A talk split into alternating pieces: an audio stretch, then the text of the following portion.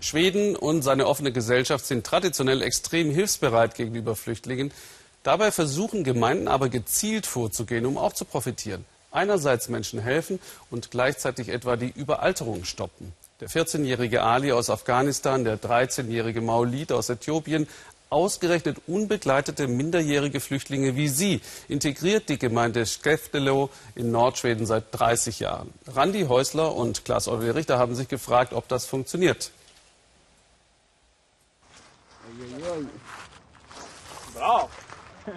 Angeln, haben sie Movlid erzählt, das ist ein Volkssport in Schweden, etwas, das jeder macht. Deshalb will er jetzt möglichst schnell lernen, wie man Fische fängt. Aus Äthiopien ist der 13-Jährige geflohen, ganz allein, ohne Familie, ohne Freunde. Und er ist mitten in der schwedischen Provinz gelandet, in Skellefteå. Auch Ali aus Afghanistan hat hier eine erste Bleibe gefunden. Auch er hat sich allein auf den Weg gemacht. Erst in den Iran, aber das war nur eine Zwischenstation. Im Iran wurde mir schnell klar, dass ich nach Europa muss. Und ich hatte so viel Gutes über Schweden gehört. Dass Schweden ein gutes Land ist zum Leben. Deshalb habe ich beschlossen, hierher zu kommen. Wer die Flucht bezahlt hat, warum Ali seine Heimat verlassen hat, darüber will der 14-Jährige nicht sprechen. Ohne die Unterstützung seiner Familie wäre es aber wohl nicht möglich gewesen. Movlid ist im Mai angekommen. Er ist vor dem Elend in seiner Heimat geflohen, vor der alltäglichen Gewalt, unter der vor allem Frauen und Kinder leiden. Seine Flucht, eine monatelange Odyssee, die will er jetzt endlich hinter sich lassen. Beim letzten Mal habe ich sechs Fische in einer Stunde gefangen, erzählt er stolz.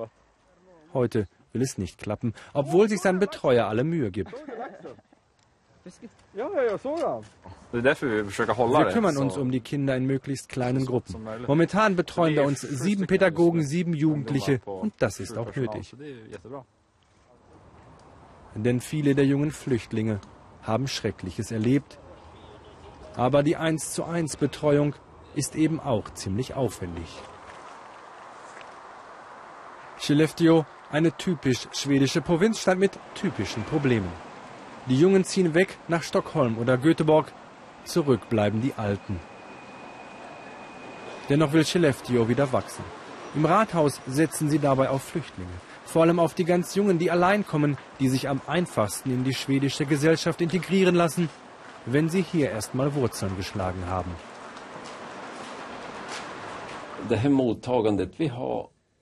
Die Aufnahme von Flüchtlingen, besonders von unbegleiteten, minderjährigen Flüchtlingen, ist Teil unserer Strategie, mit der wir unsere Einwohnerzahl erhöhen wollen.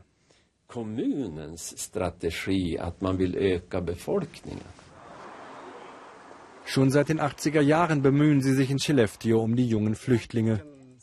In der Telefonzentrale des Rathauses arbeitet Meron Tesfay. Als 14-Jähriger kam er aus Eritrea allein. Zehn Jahre ist das her. Seine Eltern wollten ihm den jahrelangen militärischen Zwangsdienst in seiner Heimat ersparen damit er sich ein besseres Leben aufbauen kann und irgendwann hoffentlich die Familie nachholt. Bisher hat Meron das noch nicht geschafft. Ein neues Zuhause hat er aber in Skellefteå gefunden. Ich bin froh, dass ich damals fliehen konnte und meiner Familie dankbar, dass sie mich hierher geschickt hat, als ich so jung war. Inzwischen bin ich in dieser Gesellschaft angekommen.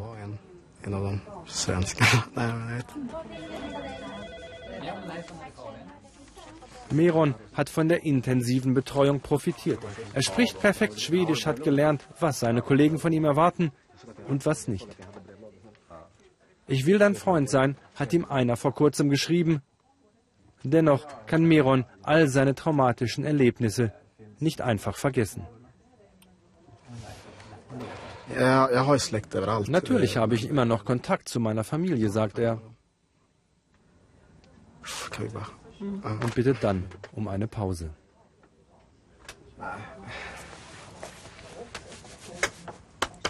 Altwell. Altwell.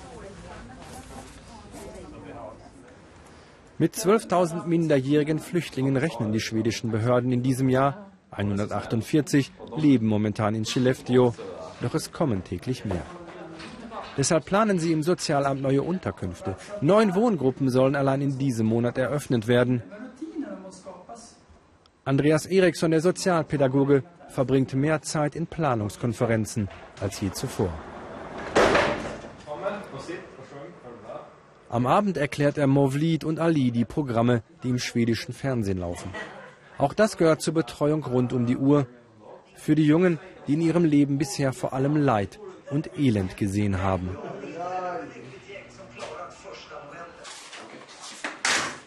Movlid zeigt uns dann sein kleines Reich, sein Zimmer, in das er sich zurückziehen kann und seine ersten Erfolge in der neuen Schule. Hier sollten wir die Flagge unserer alten Heimat malen und die Flagge unserer neuen Heimat, Schweden. Wichtig sind ihm aber auch diese Zeilen, die er im Englischunterricht aufgeschrieben hat. Das hier ist mein Name, Movlid. Und das habe ich für meine Mutter geschrieben. Ich liebe dich, Mama. Und darunter stehen die Namen meiner Geschwister. Movlid ist gläubiger Moslem. Dass er seine Religion leben darf, ist ihm wichtig. Er will sich hier ein neues Leben aufbauen, will studieren, ein richtiger Schwede werden. Seine Herkunft, seine Geschichte, seine Familie, all das wird er stets mit sich tragen sein Leben lang. Und die Gedanken daran, die werden wohl immer wehtun.